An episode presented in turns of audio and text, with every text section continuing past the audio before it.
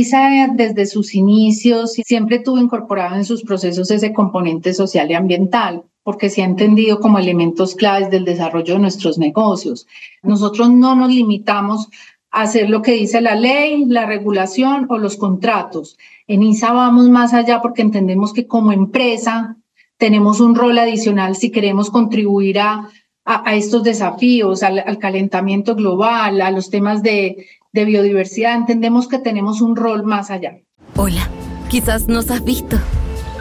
Por eso ahora te vamos a contar todo lo que hacemos en ISA Intervial. Trabajamos las 24 horas del día, los 7 días de la semana, para conectar a millones de personas, operando kilómetros de carreteras que nos unen como país. Y mientras conectamos personas, eso que menos ves es lo que más cuidamos. ISA Intervial. Conexiones que inspiran. Esto es Conversaciones con Impacto, el podcast de Impact Latam. Soy Dani Tricarico, tu anfitrión, y te invito a acompañarme en esta experiencia. Buenas, buenas, buenas. Buenos días, buenas tardes, buenas noches, donde sea que estén.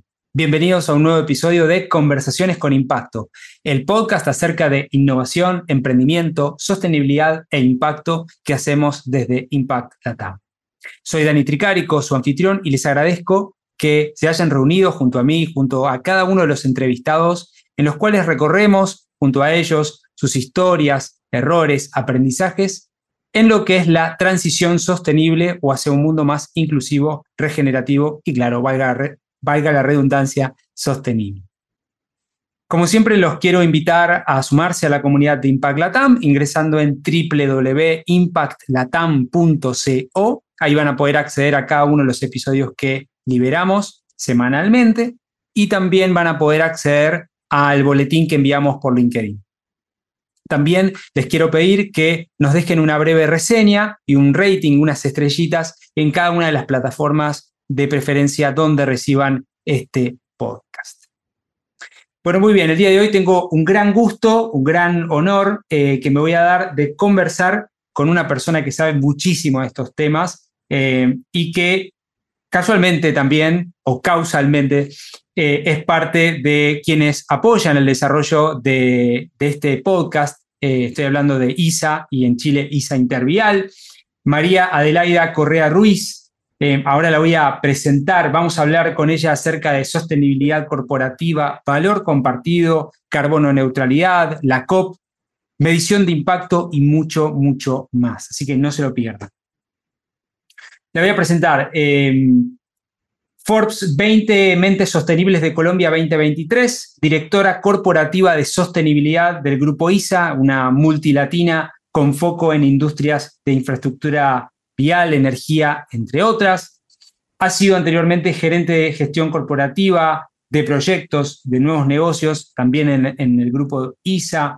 Anteriormente ha trabajado en empresas como Bancolombia, entre otras, es economista de base, tiene un MBA en el IE ahí en España, en el EAFIT, en, estudió en, EAFIT en Medellín y eh, bueno, muchísimo más. Bienvenido y mucha, bienvenida muchas gracias por tu tiempo, María Adelaida, eh, por sumarte a Conversación con Impacto. Hola Dani, para mí es un gusto estar hablando de sostenibilidad, una de las cosas que más me apasionan en la vida y te, y te faltó decir en esa presentación algo de lo más importante. Soy mamá de dos niños pequeños, Juan Pedro de ocho años y Eloísa de cinco. Ahí estamos. Y entiendo que uno nació en Chile, por lo que dijiste en uno de tus episodios, así que también tenés un corazón partido, ¿por qué no? Así es, Juan Pedro nació en Chile, es colombo chileno. Colombo chileno. así es, eh, y bueno, son, esa, parte, esa otra parte de mis pasiones. Bien. Bueno, muy bien. Quiero arrancar 56 em, años de ISA, si mal no, no vi, ahí me corregirás. Y quiero arrancar un poco desde la estrategia, ¿no? Ustedes en ISA tienen una estrategia que, esta estrategia de valor compartido o valor sostenible, la sostenibilidad es el corazón de nuestra estrategia y la inspiración en cada paso que damos, porque creemos que no se trata solo de factores ambientales o, sociales, el ser humano siempre está en el centro. Por favor, contame, contanos y expandime acerca de esto, de vida, qué significa y mucho más. Bueno, esto, esto realmente es algo eh, maravilloso para quienes trabajamos desde la sostenibilidad. Desde hace cinco años que se lanzó la nueva estrategia de ISA y sus empresas, el gran objetivo, como tú lo mencionaste, Dani, es la creación de valor sostenible. Y es bien potente esto porque en ISA no hablamos de una estrategia corporativa por un lado y de una estrategia de sostenibilidad por otro. Es una única estrategia. Y es una estrategia eh, que, se, que se basa en tres pilares de creación de valor. Esa creación de valor al accionista, esa creación de valor con impacto social y ambiental positivo y esa creación de valor que me permita una vigencia corporativa, es decir, que me permita permanecer en el tiempo.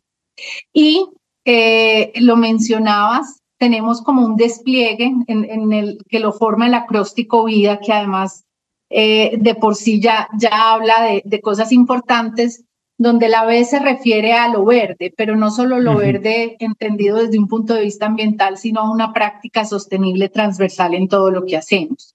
La I se refiere a, esa innovación, a cómo la innovación es palanca de nuestros procesos del día a día, cómo es palanca de la sostenibilidad y desde todas las áreas.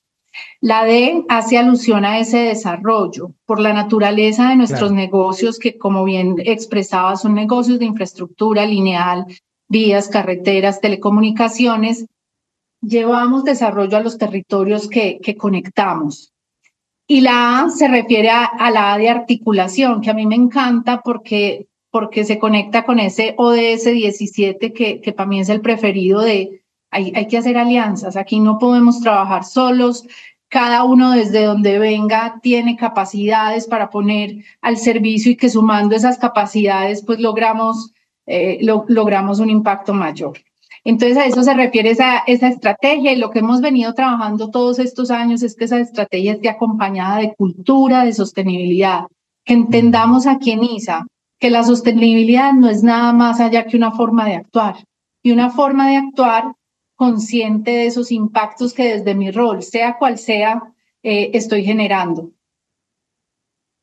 Me, quiero detener acá porque algo, y, voy a hacerte un par de preguntas acá, que es, porque hay varias empresas en este camino hacia la sostenibilidad, ¿no? Eh, eh, ISA no, no es la única, pero a muchas les cuesta generar una estrategia macro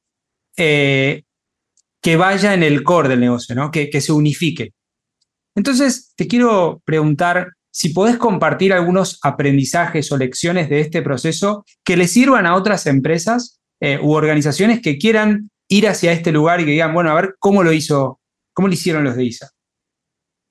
Mira, yo creo que hay, que hay unos elementos que uno podría decir que son claves.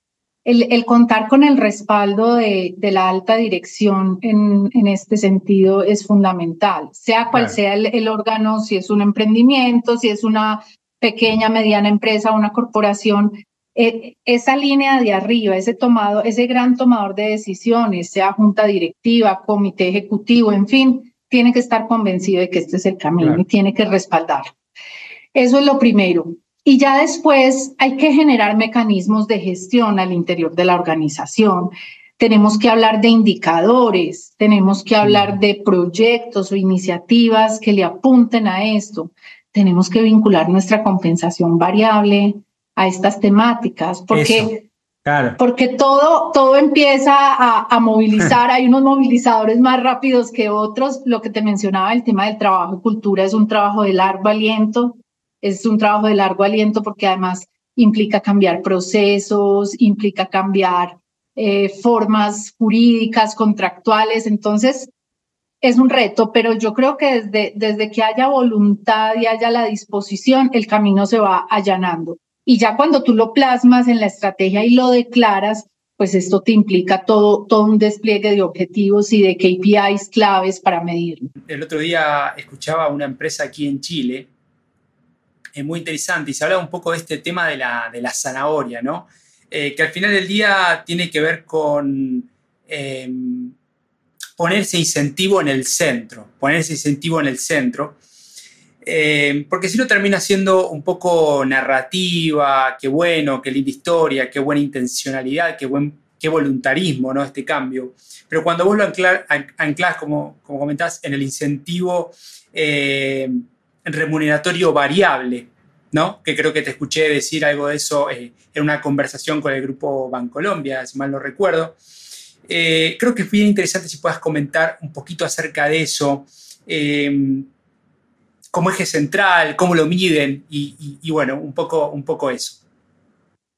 Pues mira, eh, sí, efectivamente, y, aquí hago un paréntesis, y es que los temas de sostenibilidad en general hoy en día están entrando como por dos vías, la obligatoria y la de convicción. Hay a quienes estos temas no les interesan, no les gustan, no los conocen, pero llegan, llegan los stakeholders, los grupos de interés a presionar y a exigirlo y entonces ahí hay atención. Entonces es bien interesante porque por cualquiera de los dos frentes está llegando.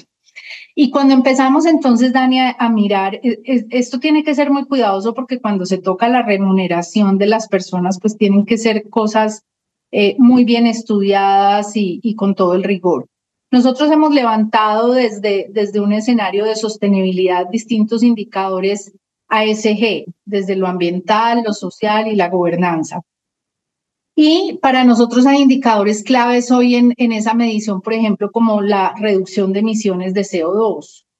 Hoy para nosotros es un indicador clave, es un indicador que se mide y que además eh, no solo se mide en, en, la estrategia, sino que también va a esos cuadros de compensación con la fortuna, y aquí me anticipo a decirte que, que, el año 2023 para nosotros fue bien importante en este camino porque logramos una certificación regional de carbono neutralidad. ¿Qué quiere decir esto? Quiere decir que pudimos certificar en cinco países 11 empresas de, del grupo en los tres negocios, en vías, energía y telecomunicaciones. Y esto realmente es un hito porque el esfuerzo de, una certificación no es menor, implica procesos, implica resultados e implica una verificación de un, de un tercero, en este caso fue Icontec quien nos certificó. Y, para quienes no están tan familiarizados con, con esta expresión, la carbono neutralidad habla de que hay un compromiso decidido de la organización en reducir esos gases de efecto invernadero, esos gases contaminantes a la atmósfera, eh, y aquellos que no se logran reducir, pues porque hay que hacer muchos esfuerzos, poder compensarlos y después de, compensarlos, eh, pues ya lograr eso que se denomina carbono neutralidad. Y ahí es interesante porque acá eh, estoy viendo, según ley, ENISA emiten anualmente en términos de operación, mantenimiento, unas 45 mil toneladas. Y tienen también una meta bien grande, bien ambiciosa en términos de compensación de carbono. Que ahí un poco lo comentabas y demás. Eh, hay mucha polémica respecto del mundo de la compensación del carbono, de, este mercado ¿no? que, se armó. Yo quiero saber, me gustaría saber un poco tu visión al respecto, qué aprendizajes tuviste, donde puedas brindar luz, eh, luces eh, y pistas a otras empresas, organizaciones que necesiten compensar, porque la mayoría necesita realmente compensar, eh, que quizá no saben bien hacerlo o, están un poco escépticos de, este punto. bueno, hay un poquito conocer acerca de tu visión. Bueno, sí, e, este es un tema bien polémico y, el último año sí que estuvo en el, en el ojo del huracán. A ver, lo primero es que eh, el mercado de carbono es un mecanismo de transición y el mercado de carbono está siendo clave en esa transición energética. Mientras todas las empresas eh, y las corporaciones de hidrocarburos, de, muchos tipos de, de, empresas que están en el sector que contaminan van caminando hacia esa descarbonización. El mercado entra a ofrecer una herramienta para mitigar ese impacto que tienen estas empresas. Porque apagar una termoeléctrica, una eh, cambiar eh, los vehículos a, otro tipo de fuentes fósiles o no fósiles, no, no es una cosa que suceda en poco tiempo, este es un proceso de largo aliento. Entonces el mercado de carbono entra ahí a decir, Mientras esa ruta de descarbonización se va dando, hay un mecanismo que al menos permite compensar de alguna manera ese daño que se está produciendo, ¿cierto? Yo creo que es un mecanismo que al cabo de, de, unos 20, no, ni 20, 30, 40 años va a tender a ir desapareciendo, porque en la medida que tengamos un mundo descarbonizado no va a cumplir ese rol. Seguramente va a ser otro. Entonces, eso es lo primero que, que quisiera decir. Y lo segundo es que nosotros somos conscientes de, de lo polémico que está haciendo el mercado y ahí tenemos una obsesión como organización y es participamos del mercado de carbono íntegro. ¿Esto qué significa? Garantizamos quiénes son nuestros aliados desarrolladores de proyecto. Eh, garantizamos los acuerdos con las comunidades para que no vayan a haber vulnerado sus derechos. Garantizamos que se hacen las debidas diligencias y las certificaciones necesarias. Mira, nos ha pasado, Dani, por ejemplo, proyectos que llevamos dos, tres años evaluando, que están a punto de ser certificados por un tercero y, y que identificamos algún tema que de pronto nos hace dudar, sale del portafolio, eh, porque sí estamos convencidos que tiene que ser un mercado íntegro. Y bueno, ciertamente ahí está el tema, ¿no? El precio en este mercado de carbono se ha disparado gran, digamos, fuertemente en los últimos años. Eh, el precio de la tonelada a compensar, quiero decir. Y hay startups metidas en, en este mundo, en, este, esta dinámica. Y también está por otro lado, también el trabajo en territorio, ¿no? la certificación, poder dar cuenta de que esto efectivamente se está realizando, se ha hecho. Y otros también quizá dicen que también le hace esto al ecosistema o no. Ahora, un poquito, volviendo un poco al tema de estrategia, te quiero consultar eh, acerca de una dinámica que me pareció fenomenal, esta dinámica tipo directorios abiertos que se llaman Inspiring Boards, que incluso se puede ver en el canal de YouTube de, ISA. Em, y bueno, justamente eh, habla de, como dicen aquí, eh, nuestro impacto social trasciende y, lo, lo, inspiran y lo transpiran en esas jornadas. Me gustaría que por favor puedas contar un poquito más acerca del proceso de esta iniciativa que me pareció tremendamente, tremendamente interesante. Sí, imagínate que esta es una práctica que iniciamos hace un poco más de tres años y fue un ejercicio bien interesante porque efectivamente se llama Inspiring Boards precisamente porque reúne todos los boards, directorios, juntas directivas, según el nombre en nuestra región, de todas las empresas que hacen parte del grupo. Entonces, primero es, es un encuentro de, de negocios, de culturas diferentes, y de los más altos ejecutivos de, de toda la multilatina. Y es un encuentro que en las dos eh, eh, versiones que hemos desarrollado ha tenido foco en las temáticas de sostenibilidad. Entonces, mira que esto lo conecto con lo que me decías ahorita, ¿qué es relevante? Pues que ese gran eh, primer nivel de la organización, ese gran tomador de decisiones, esté al tanto de estos temas, estén estas conversaciones y las pongamos sobre la mesa, ¿cierto? Porque, porque hoy en día cuando uno mira cuáles son esas funciones que deben tener los directorios, las juntas, pues eh, este se vuelve un tema relevante. Entonces, en esta última edición del año pasado que se realizó en Cartagena, en Colombia, fue un encuentro eh, bien bonito porque tuvo un foco especialmente en, la temática social.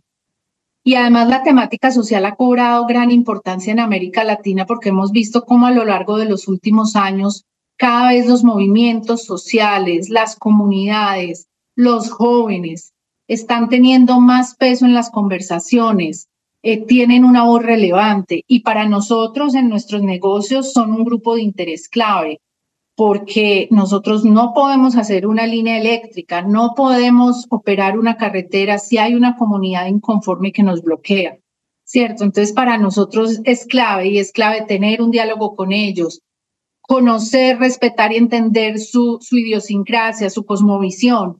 Entonces, esta versión de Inspiring Boards estuvo muy enfocada en eso, estuvo muy enfocada en ese elemento de la S, lo social, del componente ASG de sostenibilidad. Y ya que estaba pensando, em, prometo que voy a volver. Voy a hacer un loop, pero te prometo que, que voy a volver. Hablando con gerentes de sostenibilidad de varias empresas eh, y hablando de los desafíos de las áreas de sostenibilidad, me, mencionas que, me mencionan que puntualmente son eh, dos. Uno que tiene que ver con la, como dice aquí, la visibilidad del área de sostenibilidad, de lo que hacen, y el otro es el apoyo del directorio. El apoyo del directorio, el apoyo de la Junta. Y vos hablaste justamente de, ese apoyo, ¿no? Muchas veces las áreas de sostenibilidad, y creo que está bueno para, compartirlo con toda la audiencia, eh, hay muchos gerentes, eh, líderes que están atrás, un poco atrás de la, de la Junta, ¿no? Levantan la mano y dicen, acuérdense de este tema, acuérdense de la sostenibilidad. Entonces, me gustaría que volvamos un poquito al lugar, al, al, inception, ¿no? Al, punto de la gestación. Si esto vino de un lugar voluntarista, eh, quizá en otras empresas, por ejemplo, tiene que ver con el liderazgo, en Danone, eh, Faber, ¿no? Este, Emmanuel Faber, que, es una persona eh, llamativa en este punto, un stakeholder de interés, em, que, que, tenía una convicción de ir a ese lugar. Entonces, quiero entender un poquito y, qué pensar respecto del área de la sostenibilidad, eh, eh, respecto de todos, de todos estos, de, estos puntos que te digo, tanto visibilidad como apoyo de la Junta. Mira, yo, yo creo que hay, hay varias cosas. Lo primero es que en el caso nuestro, este es un tema que viene de vieja data. Eh, ISA desde sus inicios, siendo una empresa muy ingenieril, muy de formación técnica desde la ingeniería, siempre tuvo incorporado en sus procesos ese componente social y ambiental, porque se ha entendido como elementos claves del desarrollo de nuestros negocios. Nuestra infraestructura, Dani, el, el 80%, por ejemplo, de nuestra infraestructura atraviesa la ruralidad. Entonces estamos eh, realmente en contacto en el día a día del negocio, pues con, con unos entornos bien relevantes en términos de comunidades y en términos de medio ambiente. Entonces yo creo que, que la naturaleza de nuestro negocio ha abonado el terreno. Lo segundo es que hemos contado con líderes sponsor, líderes visionarios que creen en esto, que se la han jugado y que lo han impulsado, ¿cierto? Porque se necesitan líderes al interior de la organización que lo movilicen.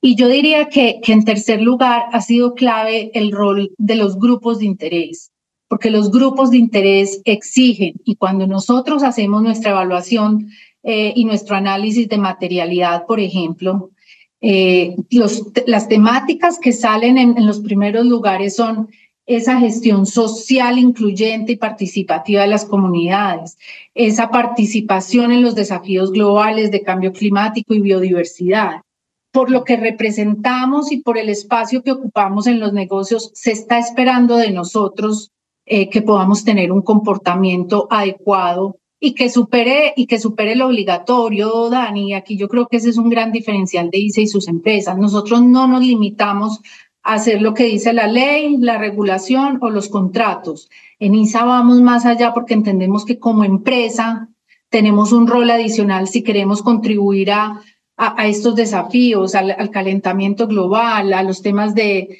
de biodiversidad, entendemos que tenemos un rol más allá. Entonces, eso para, para responderte a ese punto. Pero yo sumaría esos dos elementos y ya hablo de la visibilidad. Efectivamente están, está el nivel de directivo, está la visibilidad, pero yo sumaría la cultura porque nada hacemos si hay una capa convencida, pero quienes en el día a día movilizan los negocios no lo están. Entonces la creación de cultura aquí es relevante. Y, y yo no me daría por porque la logramos, no, esto es un, por el check, no. Esto es un trabajo del día a día, esto es un trabajo de, de, constancia, de, de lo que tú dices. Acuérdense que es que hay que incluir en el contrato una cláusula acuérdense que estamos midiendo, no hagamos eso. O sea, ahí hay bastante por hacer. Y frente a la visibilidad, yo creo que es un elemento clave, es un elemento, nosotros tenemos en la composición de nuestro, de nuestro organigrama un área hermana dentro, dentro de la misma vicepresidencia, que es el área de comunicaciones. Y es un elemento clave, porque la sostenibilidad hay que explicarla. Eh, si hablamos en un escenario de estos donde seguramente muchas de las personas que nos están oyendo conocen varios de estos conceptos, pero si yo voy y le digo a un ciudadano de a pie, soy carbono neutral, va a decir, va a mirar raro, ¿cierto? Entonces también requiere mucha pedagogía. eh, esa visibilidad tiene que ser con pedagogía. Mira, nosotros el año pasado hicimos un estudio muy, muy bonito que se llamó Tenemos que hablar de transición energética, que por cierto le doy todo el crédito a, a los equipos de Chile, no nuestros, sino de las universidades que crearon en su momento Tenemos que hablar Chile, en, en el momento antes de la campaña presidencial anterior. De ahí nació la metodología de, de tenemos que hablar de transición energética. Y la gran conclusión, y, y, fue, y es un ejercicio muy interesante porque no es con expertos, era con personas de a pie, con comunidades, con, con otros. Y lo que más, una de las conclusiones más relevantes nos decían, queremos entender qué es esto de la transición energética y queremos que usted, como INSA, me explique y me ayude a gestionarlo. Entonces, mira, mira qué interesante además ahí la responsabilidad que tenemos como, como organización.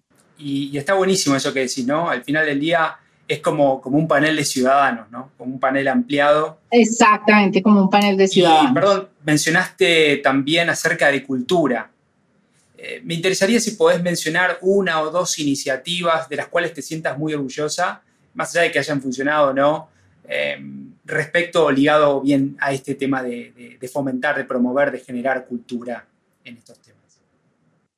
Mira, hay, hay un tema que, ha sido muy bonito en el tema de cultura. Voy a mencionar dos. Eh, hay un, un, un, pilar de trabajo desde el ámbito social nuestro en el, en el modelo de gestión social que se denomina conexión desarrollo, que es el, el impulso y el desarrollo de proyectos productivos en, en los territorios rurales. Y este es un programa que, que va dirigido a apoyar proyectos productivos eh, de pequeña escala, pero con gran impacto en la región, transforman una región, eh, porque son generadores de ingresos, de empleo, de empoderamiento de las mujeres. Entonces, todo este trabajo eh, en, en, la línea de proyectos productivos involucra muchos aliados y no es un trabajo que hacemos solo, lo hacemos con aliados. El fruto de estos proyectos, que pueden ser artesanías, comestibles, turismo, eh, hemos tratado de visibilizarlos, usando tu palabra, en distintos escenarios. En, en Inspiring Boards nos acompañaron, en, en nuestra celebración anual de aniversario, sí, los traemos en el encuentro de proveedores, una serie de instancias durante el año donde les dimos visibilidad. Y tú no sabes el orgullo de nuestra gente diciendo qué orgullo pertenecer a una organización que está generando este desarrollo en los territorios. Es un, es un factor de creación de cultura, de marca empleadora y de, y, y de orgullo de pertenecer a la organización, ¿cierto? Porque además son ellos los que están contando la historia, no nosotros. Exactamente, y son las comunidades y ellos mismos y venden sus productos y cuentan su historia. Entonces ese ha sido un gran movilizador. Son cosas, son, son, son situaciones, eventos, pero que van generando y van calando. Entonces el hecho de que hoy ya muchas de nuestras personas le estén comprando a ellos directamente empieza a generar un pensamiento diferente en, en el modo de actuar. Y un segundo, yo creo que ha sido clave para nosotros eh, eh, en este movilizador de cultura. Un segundo elemento ha sido el programa Conexión Jaguar slash Puma en Chile, que en, Chile adopta el tema de, de Puma porque no hay, no hay jaguares. Hace unos 400 años dejaron de existir en Chile los jaguares. Eh, es, este es un programa que tiene seis años de haberse creado y que eh, este es un programa que tiene seis años de haberse creado y que, en primer lugar, es un programa voluntario. No obedece al cumplimiento de ninguna obligación regulatoria. En segundo lugar, es un programa integral, porque es un programa que involucra cambio climático, biodiversidad, comunidades y generación de conciencia. Y ya te voy a contar un poquito de eso, transformación cultural ahí también. Y a partir del programa hemos ido desarrollando distintos proyectos en Colombia, en Perú, en Brasil, en Chile, donde cada que eh, se va dando un hito importante lo comunicamos a la organización a través de una convocatoria masiva y hay una conferencia en línea para todos, a través de boletines, a través de unos pines. Ahorita te mostraré el mío que, que no lo tengo puesto hoy, de unos pines que además todo el mundo los quiere tener porque son bellísimos de las especies que vamos identificando en nuestro monitoreo con cámaras trampa. Tenemos Pau Gil de pico azul, mono titi blanco, jaguar, puma, bueno. Entonces todo esto, todos estos elementos en su conjunto han ido han ido también creando esa, esa cultura. Y a mí me encanta la figura del jaguar o del puma porque es una, eh, eh, es una figura que, que genera algún tipo de, de, sensación o esa admiración y esa imponencia o hasta los que tienen miedo, pero algo te genera.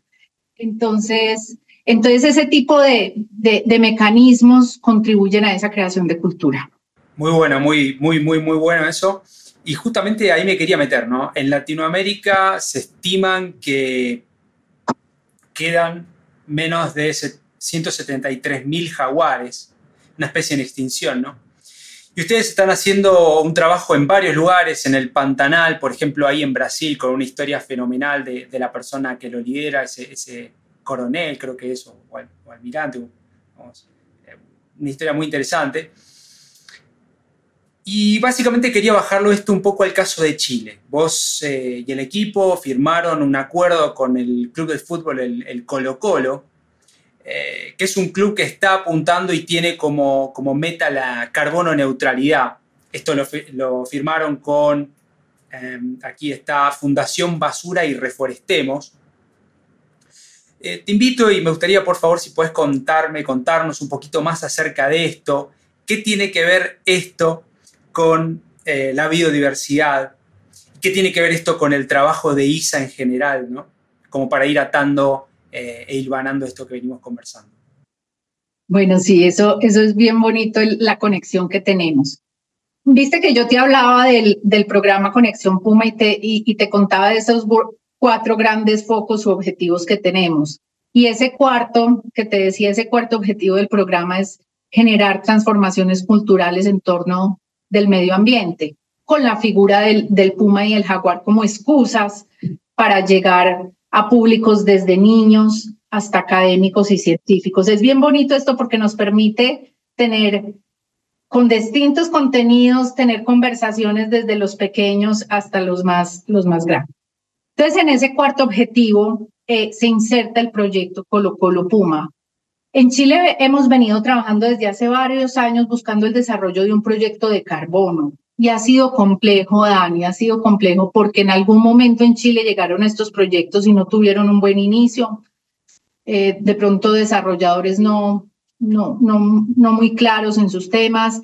Eh, luego han venido todas estas polémicas, pero además hay un factor positivo y es que para uno efectivamente poder certificar eh, eh, en un mercado de carbono, tú tienes que evidenciar las amenazas. No por el hecho de yo tener un bosque en pie, puedo, puedo certificarlo y obtener los créditos de carbono. Yo tengo que poder demostrar o que hay una amenaza de deforestación o que hay una amenaza de desarrollo de infraestructura que me va a fragmentar un bosque. Y si esas amenazas no existen, es muy difícil certificarlo, no, no, porque no están generando lo que se conoce como la adicionalidad y es ese esfuerzo adicional que hay que hacer para conservar o restaurar un área. Entonces, lo positivo de todo esto es que afortunadamente en Chile no son tan grandes las amenazas como en Colombia, como en Perú, donde hay mucha más tala ilegal, donde hay cultivos de coca, donde la ganadería extensiva se está comiendo las selvas. Eh, por ese lado es positivo que no haya tantos proyectos de carbono. Entonces, en la búsqueda de poder tener el programa con, con una identidad propia en Chile, eh, el equipo de Chile, porque esto es mérito de todo el equipo de Chile, yo, yo aquí simplemente soy una colaboradora, fue, pensemos fuera de la caja, hagamos algo diferente, disruptivo, con un alcance grande, porque llegar con el Colo Colo a Chile, habrá quienes no les gusta y, y respetable, pero el fútbol primero llega mucha gente y en Chile particularmente el Colo Colo llega a mucha gente. Entonces era la forma de amplificar un mensaje, ese cuarto objetivo, ese mensaje de conservación, de vinculémonos desde cada uno desde, desde su vida personal tiene mucho que contribuir. Eso fue lo primero. Pero tenemos con ellos trazados un plan y con los aliados que mencionabas que son claves aquí, basura y, y reforestemos, tenemos un plan de trabajo de mediano plazo donde el sueño es llegar a un bosque Colo Colo y a crear un bosque eh, con ellos, con el club, no, ahí mismo no, en un área en Chile que encontremos que sea necesario restaurar un área. Es un camino de largo aliento cuando cuando empecemos te avisaré, pero, pero lo bonito de esto es que se está cumpliendo un, gran objetivo en términos de esa transformación cultural, pero estamos caminando hacia la creación de un proyecto de carbono.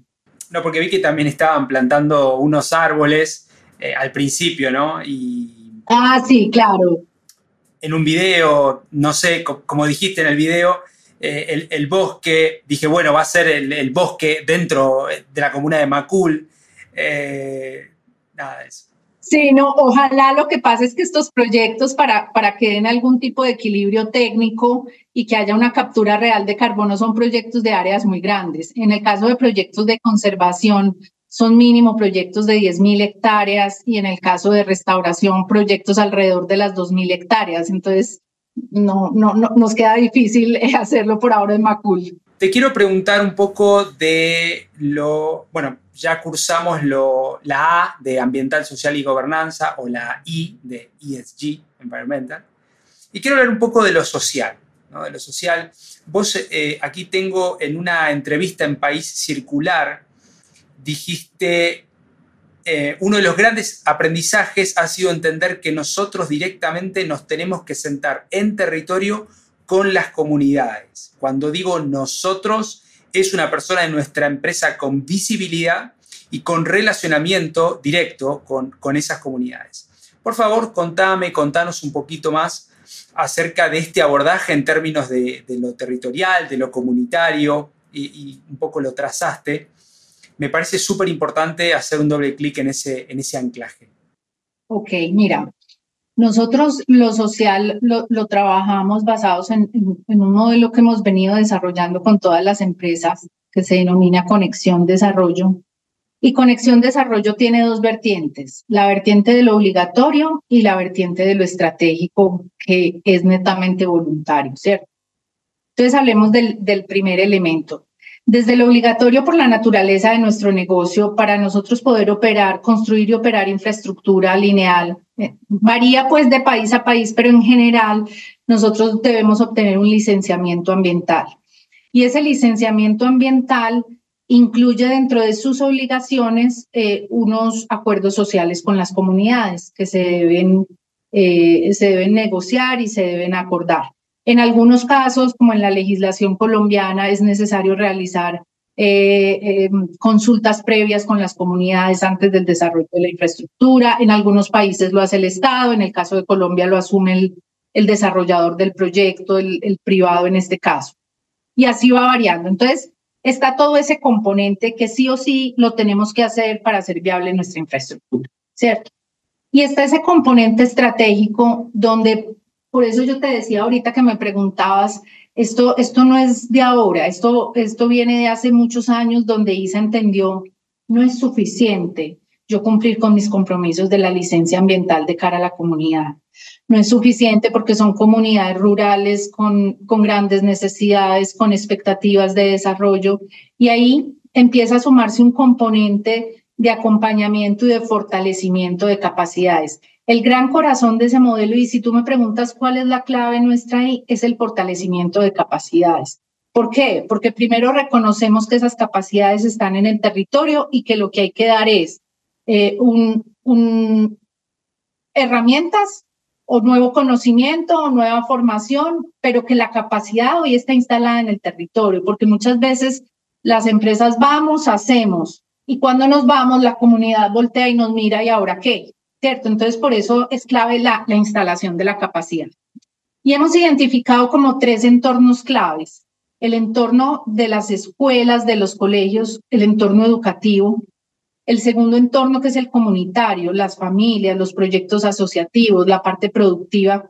Y una tercera capa que es el, el, componente de institucional local, los gobiernos locales, las corporaciones locales, las juntas de acción comunal, entonces, bajo el programa tratamos de articular el desarrollo de proyectos en estas tres capas de, las comunidades y con proyectos de tipo educativo, productivo o de acceso a nuestra infraestructura. ¿Y por qué incluyo hay acceso a nuestra infraestructura? Incluyo, porque por ejemplo nosotros construimos una línea de transmisión de alto voltaje, pero podemos tener una población debajo de esa línea de transmisión que no tiene luz.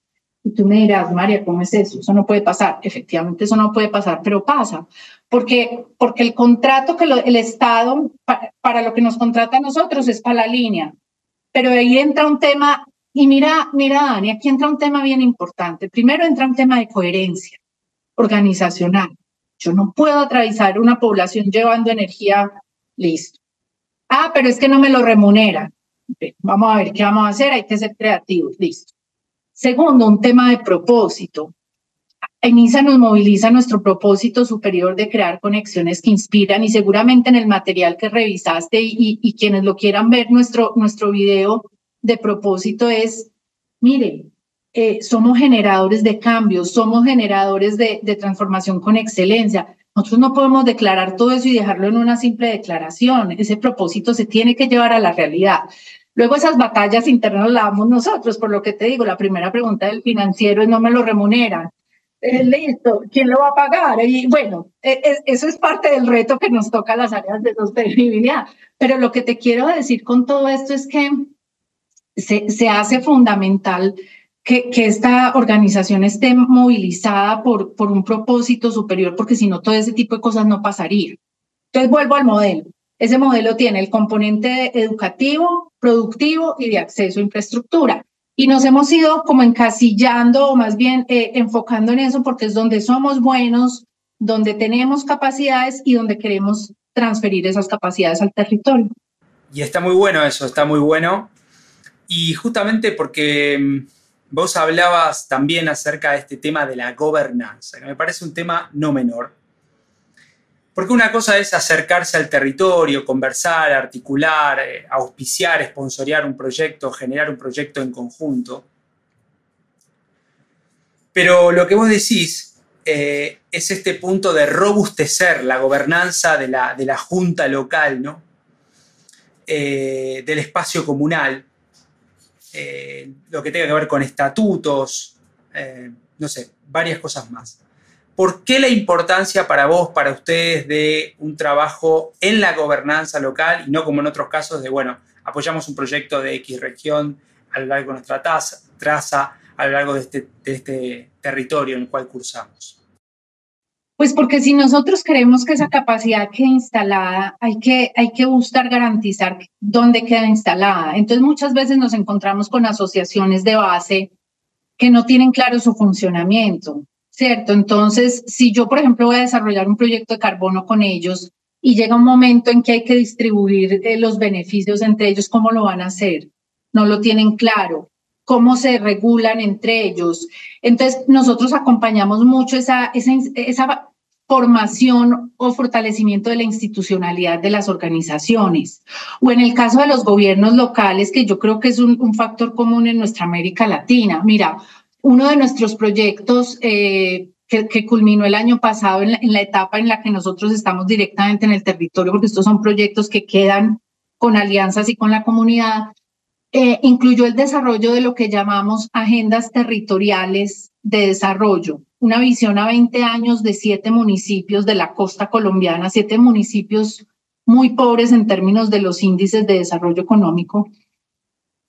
Y estos fueron herramientas de política pública fueron herramientas de planeación pública que se construyeron con las administraciones anteriores y, y, ahora en enero que cambiamos de administraciones se está haciendo todo el empalme para entregarlo porque es un plan de desarrollo a 20 años para un municipio que de otra manera no podría acceder a tener esta herramienta de planificación, por ejemplo. Y que además se construyó no solo con la administración de turno, se construyó con la comunidad, se construyó con, con las empresas locales. Entonces fue, es, es bien interesante porque es un producto de ellos con el acompañamiento nuestro de nuestros aliados, que ahí estuvo el PNUD ayudándonos en esa función. Sí, ahí fue clave el PNUD en esa función, eh, pero que además les sirve como, como una herramienta de planificación a largo plazo. Muy bueno esto, muy bueno. Y justamente esto, ¿no? Eh, que hablaban en el Inspiring Boards 2023. conversación de confianza con comunidades preexistentes. Justamente ese era el punto. Em, y bueno, me voy a ir moviendo a los, a los últimos temas. y Aquí voy a elegir como dos puntuales que, realmente me, interesan, me interesan mucho en términos del, tiempo. Uno tiene que ver con el Dow Jones Sustainability Index, eh, Dow Jones Sustainability Index, eh, un, índice con mucha polémica. Y me gustaría que puedas compartir, eh, porque ustedes también salieron como una de las 20 empresas eh, de energía del mundo con el mejor desempeño en este índice. Y este es un índice, entre otros premios que tiene ISA, entre, por ejemplo, a las 20 de Colombia, otro de perspectiva de género y, y mucho más. Pero más allá de esto, me interesa saber qué implica, qué responsabilidades, compromisos eh, conlleva este lugar destacado en el Dow Jones Sustainability Index, Sustainability Index perdón, eh, y eh, en qué te compromete internamente en tu trabajo. Mira, el, Dow Jones tiene, podría ser el Dow Jones o cualquier índice, en el caso nuestro hemos elegido el Dow Jones, tiene una función muy importante en términos de, garantizar la continuidad, la coherencia, la trazabilidad de los procesos, la permanencia en el tiempo y mm, la visibilización, ¿cierto? Nosotros, hay muchos índices. Cuando uno mira hoy, eh, estamos invadidos de índices, rankings, reportes, marcos, evaluadoras ASG, o sea, es un mundo que uno se vuelve loco, entonces uno tiene que priorizar. Nosotros por el mercado en el que estamos, por los negocios, nos ha parecido un índice robusto, un índice que se ha venido consolidando a lo largo de los años, que cada año te va retando, uno, uno como que nunca alcanza el 100 o si lo alcanza el año entrante sabe que no porque le suben la vara y es parte de su función, pero entonces la importancia de, primero, de reportar en un índice esto es, poner sobre la mesa las prácticas que evidencian que, que eres efectivamente una empresa madura en sostenibilidad. Y el índice no te evalúa la gestión de un año, porque tú podrías hacer un esfuerzo y brillar un año. No te evalúa la gestión de un año, te evalúa cuatro años hacia atrás. Entonces, mira que eso da cuenta de la continuidad y de la consistencia de estos procesos. Segundo, te, te reta lo que te decía, eh, hace unos años el foco estaba en cambio climático, desde el año pasado tienen mucha, mucha fuerza los temas de biodiversidad y va estando actualizado con las tendencias mundiales que estamos mirando. Hay veces quedamos aburridos, hay veces decimos, no nos evaluaron bien esto o aquello, eh, porque es mucha información la que se debe publicar. Eh, hay una cosa que a mí me encanta que ellos hacen y es que ellos contrastan lo que tú les respondes versus toda tu información pública. Entonces, por ejemplo, en el caso de accidentes laborales, si tú omites información, ellos la tienen en toda la información pública que haya salido, un accidente en la vía, una caída de una torre. Entonces, da también además mucha transparencia al mercado. ISA es una empresa que cotiza en la Bolsa de Valores de Colombia, el 49% eh, de la propiedad accionaria de ISA está en la Bolsa de Valores, los fondos de pensiones son grandes accionistas, pero hay un gran porcentaje flotando libremente. Entonces, además, tenemos un compromiso de, información y de transparencia muy grande y un índice como esto nos permite además visibilizar todas las prácticas. Y Dani, y una cosa bien importante, la generación de procesos al interior, porque es que si yo voy a hablar de carbono neutralidad en el índice, primero tengo que mostrar quién me certificó, pero segundo, tengo que mostrar qué estoy haciendo con cada uno de mis componentes de emisión, manejo de agua, de energía, gases de efecto invernadero, entonces, todos los procesos, en Dow Jones los gestionamos las áreas de sostenibilidad, pero está reflejada toda la organización. Todos los procesos están evidenciando cómo contribuyen. Y está muy bueno, está muy bueno eso. Y vos hablaste un poco del reporting, eh, ciertamente, que es, que es algo bien interesante. De hecho, les invito a todos a que puedan ver el, reporte que tiene ISA eh, acerca de, de estos temas. Eh, tiene una matriz de materialidad muy potente, muy buena, donde se puede ver en las zonas críticas, en las zonas anaranjadas en este caso, eh, los diferentes componentes eh, y, justamente este es uno de los, de los temas. Bueno, para ir un poquito cerrando, al final del día vos, yo, todos estamos trabajando por la transición hacia un mundo inclusivo, regenerativo, sostenible Y está el marco grande de las, de las COP, estos encuentros anuales de naciones. La COP 28, eh, ¿sí? que es la última, y el titular que me llevé es El principio del fin, ¿no? como dice, eh, de los combustibles fósiles para 2050. Ese fue el supuesto acuerdo al cual eh, llegaron. Entiendo que vos estuviste presente en la COP26, también en esta última COP, que creo que también firmaron algún acuerdo eh, de conservación eh, en, Brasil. Me gustaría saber cuáles fueron las dos, tres grandes conversaciones, temas, outcomes que, te llevaste de lo que tus colegas eh, conversaban. aunque precisamente vos no hayas sido esta última COP, sino en general, ¿no? de lo que te haya llegado, de lo que estuvieron viendo, como para marcar tendencia y mostrar a otras empresas, organizaciones de la cosa va por acá, ¿no? Eh, por lo menos en este 2024.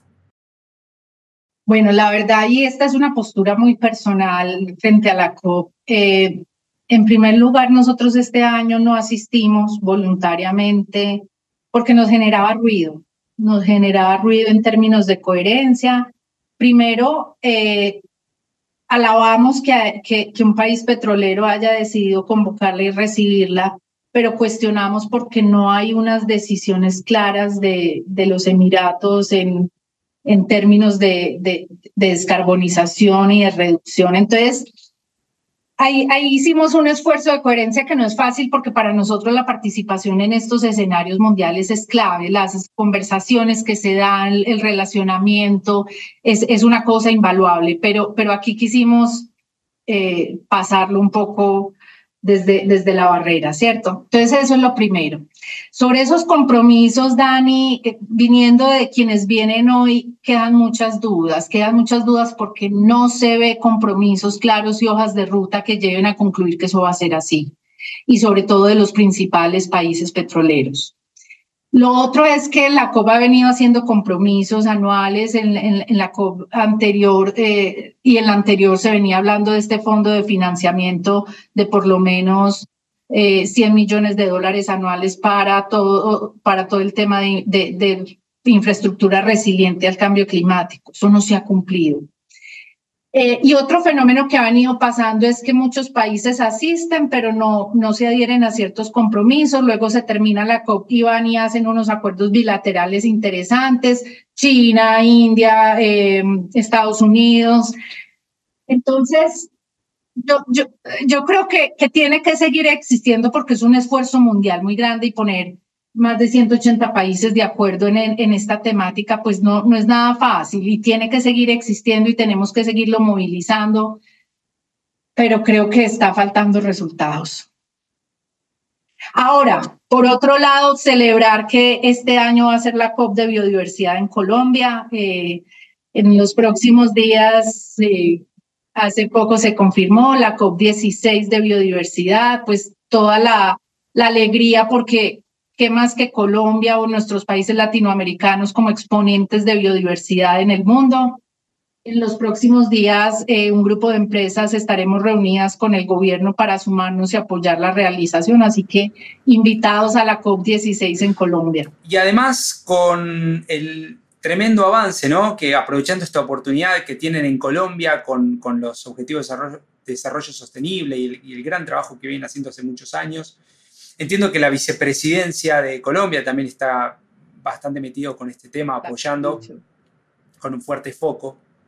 Eh, así que también me parece una gran, gran, gran oportunidad para no perderse. Bueno, muy bien, querida María, a ver si, si está bien dicho. Estuvimos conversando acerca de varios temas, nos dimos una vuelta interesante sí me gustaría cerrar con estas tres eh, preguntas que hago, un poco para conocerte desde el otro lado, humanizar a la persona detrás de la gestión y que te conozca la audiencia y, otras, otras personas eh, también eh, desde otro lugar, desde otro lugar. Así que, bueno, ahí va. Si tuvieses que regalarme un libro, serie o película acerca de este tema u otros, ¿cuál sería y por qué? Ok. Bueno, un libro, un libro porque me encanta leer, entonces te regalaría un libro. Ahí está, lo primero. Y es un libro del año pasado, o sea que, pues de, lectura mía del año pasado, o sea que lo tengo reciente, y es La invención de la naturaleza, de Andrea Wolf. Es la historia de Humboldt. Es un libro apasionante, porque redescubrir un personaje, yo, yo creo que si uno atraviesa el continente americano de norte a sur, se va a encontrar numerosos eh, accidentes geográficos denominados Humboldt en todo. La corriente de Humboldt, la península Humboldt. Nosotros tenemos en Colombia nuestro Instituto de, de Naturaleza y, de, y de Biodiversidad, es el Instituto Humboldt. Entonces es un personaje que, que, que, esta autora lo, reivindica y, y, el valor que ha tenido para la humanidad. Es una persona que hace 200 años empezó a anticipar el cambio climático y empezó a hablar de los efectos que tenía la deforestación en los territorios y empezó a hablar cómo los cultivos estaban acabando con, con las especies nativas. Entonces, recomendadísimo. Muy, muy bueno, y la verdad que no conocía de Humboldt más que, que la corriente de Humboldt, ¿no? que, que, es bien conocida, que pasa ahí por, por el Perú. Eh, así que voy a indagar, muy, muy, te soy sincero, no, no lo conocía. En tu mesita de noche ahí eh, en los Vamos a dejarlo. Vale la pena. Eh, vamos a dejar este libro y todo lo que mencionamos en los links extendidos del episodio para que todos aquellos que les interese puedan indagar un poco, un poco más. Bueno, vos siendo ejecutiva tenés que tomar decisiones, ¿no? Entonces me gustaría saber en los últimos cinco años, tres años, a qué cosas les tuviste que decir que no. ¿Qué cosas les tuviste que decir que no? Pueden ser distracciones, algún tipo de eventos, con el objetivo y con el fin de dar foco. Pues mira, yo, yo en, en, mi soltería y en mi época sin hijos con mi esposo hacíamos muchos viajes y muchos de ellos de conocimiento cultural del país, de todo así, de esos viajes incansables. A eso me ha tocado renunciar, pues primero porque tengo muchos viajes de trabajo, pero segundo porque tengo dos chiquitos y, y llevarlos a un viaje cultural y de museos y de sol a sol no me lo aguantan y no es para ellos. Entonces es como de esas cosas que conscientemente uno hace una pausa, eh, que sabe que rápidamente terminará eh, porque hay otras prioridades sobre la mesa si tuvieses la posibilidad de poner un cartel, estos americanos llaman Giant Billboard, donde lo puedan ver millones y millones de personas eh, a la entrada, en la puerta de Medellín o en algún lugar que, a vos te guste, ¿qué frase tendría ese cartel? ¿Qué palabras tendría ese cartel y por qué? Yo pondría un cartel muy grande en todas las entradas de Medellín que dijeran, aquí sí hay almuerzos gratis porque Medellín es una ciudad hospitalaria. Medellín es una ciudad donde los almuerzos efectivamente son gratis. ¿En qué sentido? En que no están buscando, o sea, al paisa le gusta compartir su, su bandeja paisa, que además espero que la hayan comido, y si no, búsquenla porque tiene 4.500 calorías. no gusta compartir una buena bandeja paisa con amigos, con el que llega sin esperar nada a cambio. Pues, y, hago la aclaración de pronto para quienes no conocen aquella famosa frase que no hay almuerzo gratis. Por eso hago el énfasis en Medellín, sí hay almuerzo gratis. Por el placer de compartir, por el placer de la camaradería y por el placer de disfrutar con otros. Bueno, María, eh, muchísimas gracias por compartir esta linda conversación, por tu tiempo, por tu espacio. Cubrimos un montón de temas, realmente te quiero agradecer. ¿Algún mensaje de cierre para la audiencia? ¿Algún, tema que no hayamos eh, cubierto o algún punto que quieras destacar antes de cerrar esta conversación? Sí, como, como la reflexión individual de cada uno, ¿qué estoy haciendo? No necesariamente corporativo, empresarial, ¿qué estoy haciendo para contribuir? Eh, ¿Cuánta agua gasto cada día en mi casa? Eh, reciclo, a dónde van a parar mis residuos. En, en, Chile, por ejemplo, está esta posibilidad maravillosa de los puntos limpios, donde uno garantiza que lleva todo su reciclaje y tiene su disposición adecuada. Eh, esa reflexión de pe personal de, de, cada uno, de cómo estamos contribuyendo a, a estas crisis climática y, y del medio ambiente que estamos enfrentando como humanidad. Bueno, María, Adelaida Correa eh, Ruiz. Eh, como dijimos, muchísimas gracias por tu tiempo. esta es la primera, no va a ser la última vez que conversemos, que nos encontremos. Probablemente en otro momento haya muchas más novedades para contar acerca del gran trabajo que hacen del grupo ISA, así que te quiero agradecer. También quiero agradecer personalmente el apoyo que nos brindan y, me brindan, nos brindan al equipo para poder eh, generar este, este podcast y democratizar el acceso a estos temas, así que es muy importante para nosotros contar día a día con, con el apoyo de una empresa tan importante eh, como, como ISA. Así que muchísimas gracias. Me parece, a ti muchas gracias. Sigue generando estos espacios de, de visibilización, de conversación y desde ISA y sus empresas estaremos atentos a, a, compartir todas las buenas cosas que pasan en sostenibilidad. Muchísimas gracias. Bueno, queridos amigos, ahí tuvimos a María Adelaida Correa Ruiz, ahí lo dije bien, en, en Paisa de Medellín, eh, del grupo ISA Conversamos acerca de muchísimos, muchísimos temas. Quiero agradecerles a todos y cada uno de ustedes por prestarnos su tiempo, por prestarnos su, oído y compartir junto a mí, junto a nosotros, esta linda experiencia.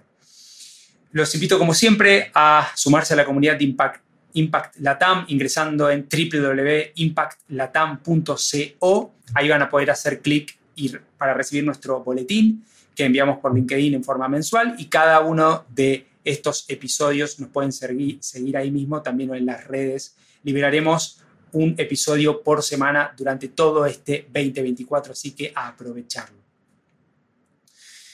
También les pido que por favor nos dejen una breve reseña, un breve rating, un breve like, likes en cada una de las plataformas de su preferencia donde reciban este podcast. Así que nos estaremos encontrando en el próximo episodio de Conversaciones con Impacto con muchísimos más líderes, emprendedores, inversores invitados a este gran espacio de conversación. Nos estaremos encontrando y, como siempre digo, donde sea que estén, buenos días, buenas tardes y buenas noches. Muchas gracias por sumarte a este nuevo capítulo de Conversaciones con Impacto.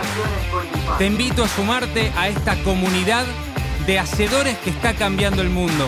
Ingresa ahora en www.impactlatam.co.